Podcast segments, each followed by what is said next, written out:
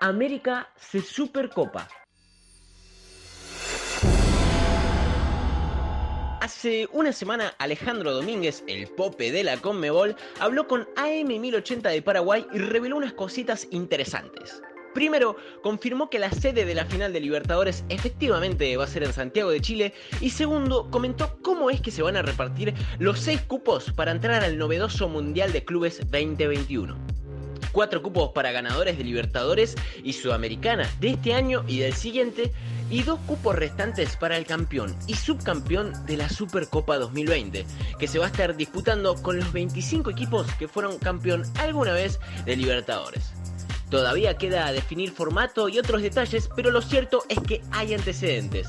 La Supercopa estuvo desde 1988 hasta 1997, se enfrentaban todos los campeones de Copa Libertadores y es uno de los campeonatos antecesores de la Copa Sudamericana, por ejemplo. El campeón de ese año jugaba contra el campeón también de ese año de Copa Libertadores tiene como primer campeón e invicto a Racing Club de Avellaneda y como último al River de Gallardo, pero en este caso como jugador que salió campeón bajo la tutela de Ramón Díaz contra el Sao Paulo de Brasil. Y hablando de DTs, hay otro que era jugador y se destacaba y hoy dirige a uno de los participantes, de los próximos participantes, Renato Gaullo, que para Cruzeiro hizo nueve goles, la máxima cantidad en la competencia, y en la semifinal de la Supercopa en 19 1992 convirtió 5 goles al Atlético Nacional en Medellín.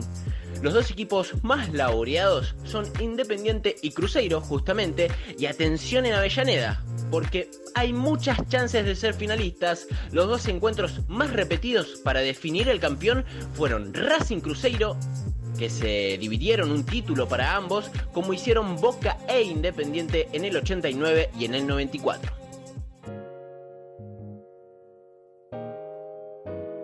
Escuchábamos el pequeño informe que habló Arte, arroba Facuarte en Instagram, hoy ausente en el programa, pero nos contaba un poquito sobre cómo será la nueva Supercopa que otorgará dos cupos para la, para la próxima plaza del Mundial de Clubes 2021 que se estará disputando en China. Pero primero voy a repasar un poquito cómo van a ser los cupos para el nuevo Mundial de Clubes. Sí, Arte mencionaba cuatro cupos para los ganadores de Libertadores y Sudamericana. Sí, el primero va a estar ocupado este año. Entre River y Flamengo se definirá quién será el que va al Mundial de China 2021, el segundo en la Libertadores del año que viene. También tendremos uno de los cupos ocupados, valga la redundancia, en esta final perdón, de Copa Sudamericana entre Colón e Independiente del Valle y lo mismo pasará en la Sudamericana del año que viene. Como decía Arte, dos cupos de la Super, eh, sí, de la Supercopa, bien digo, Em, entre americanos va a ser